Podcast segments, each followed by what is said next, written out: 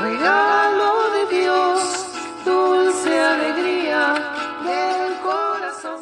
Hola, soy Mauralida Márquez y estás escuchando ChocoCast, el podcast de los amantes del chocolate, un programa donde hablaremos de historias, anécdotas, recetas, ciencia, salud, arte y música en torno al mundo del cacao y el chocolate.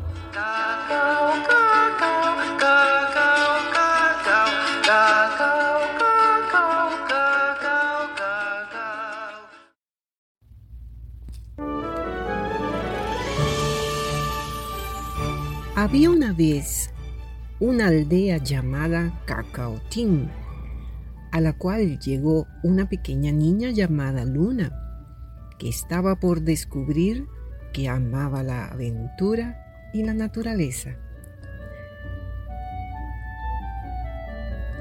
Luna había nacido y crecido en la capital, pero la ciudad pasaba por una severa crisis económica y su padre tuvo que irse solo a otro estado para trabajar como ayudante en el taller mecánico de un amigo.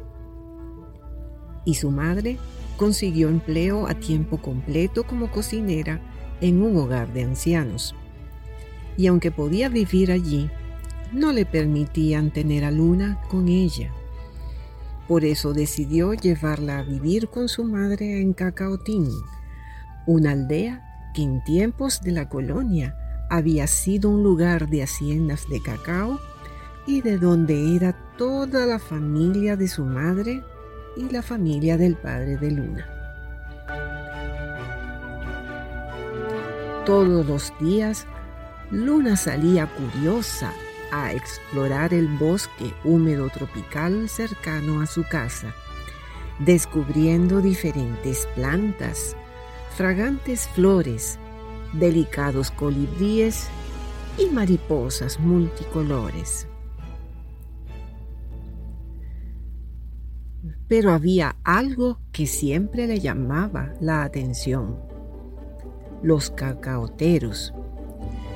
Los cacaoteros eran árboles mágicos que crecían de forma silvestre y libre bajo la sombra de los otros árboles en el bosque. Luna se acercaba a ellos con curiosidad y se maravillaba de sus coloridos frutos, llamados mazorcas, que contenían en su interior semillas cubiertas de una pulpa blanquecina, nacarada, suave y dulce, que Luna disfrutaba más que cualquier otra golosina.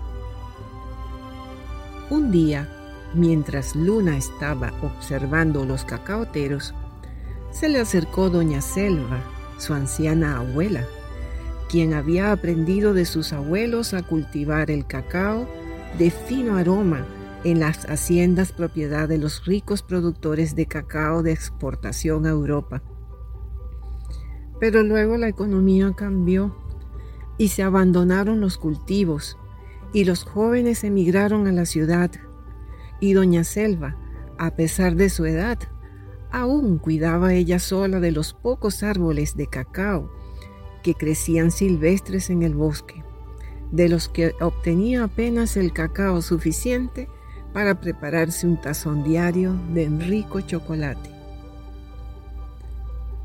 Doña Selva le explicó a Luna que el cacao era un regalo de la naturaleza y que era importante cuidarlo y protegerlo. Luna quedó fascinada y quiso aprender más sobre el cacao, especialmente cuando doña Selva le contó que del fruto del cacao se elaboraba el delicioso chocolate que bebía todas las tardes sentada viendo el atardecer. Doña Selva ya era anciana, pero irradiaba energía y pasión mientras le mostraba cariñosamente todo el proceso, desde la cosecha de las semillas de cacao, su fermentación, secado y tostado, hasta obtener los maravillosos granos de aromas sutiles con los que se elabora el chocolate. Doña Selva también le explicó a Luna que el cacao era muy nutritivo y bueno para el humor, rico en antioxidantes y minerales que ayudaban a mantener el cuerpo sano y fuerte. Además, el chocolate hecho con cacao era una fuente de alegría, pues su sabor y fino aroma mágico podían hacer sonreír a cualquiera. Pero Luna aprendió algo más importante. Detrás de cada taza de chocolate había un agricultor que trabajaba muy duro para cultivar el cacao. Doña Selva le habló a Luna sobre la importancia de pagar un precio justo a los agricultores, pues aunque casi todos los habitantes antiguos de la aldea habían trabajado en los cacautales, ganaban muy poco y para los niños era peor, pues también debían trabajar, pero no recibían pago alguno y tampoco podían ir a la escuela. Incluso aquellos que habían heredado tierras y las cultivaban recibían un pago muy bajo por sus cosechas, por lo que al final tuvieron que dedicarse a otras labores para vivir. Solo doña Selva seguía cuidando los árboles de cacao silvestres y manteniendo viva la tradición del cacao. Inspirada por todo lo que había aprendido, Luna decidió hacer algo especial por su abuela Doña Selva. Luna habló con los adultos de la aldea para que dieran permiso a los niños y niñas para ayudar a Doña Selva algunas horas de las tardes después de la escuela y cuidaban de las plantas con alegría, siguiendo las indicaciones de Doña Selva. Incluso los fines de semana, muchos padres se sumaban para ayudar. Los cacaoteros parecieron alegrarse de esa energía amorosa y florecieron de maravilla y dieron abundantes y hermosas mazorcas.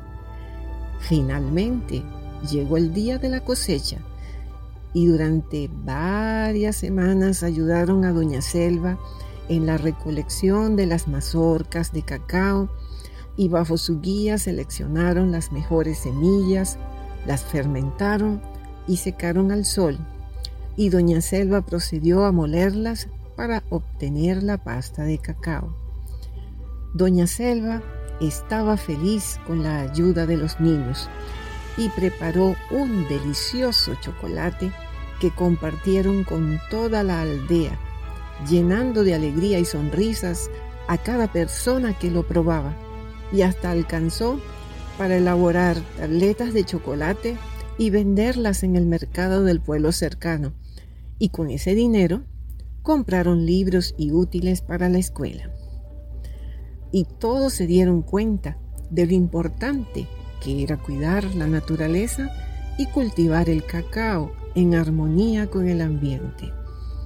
Desde aquel día, en Cacaotín, cada vez que alguien come un chocolate, recuerda la historia de Doña Selva y su nieta Luna.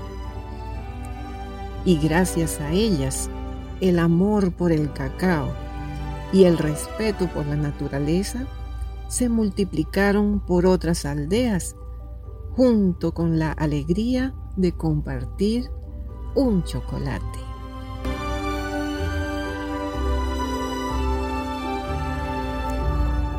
Doña Selva, Luna y Cacaotín ha sido un cuento elaborado por ChocoCast, el podcast para los amantes del chocolate.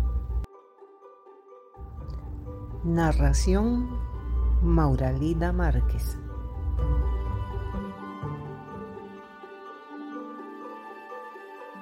Muchísimas gracias. Hasta luego. Chao.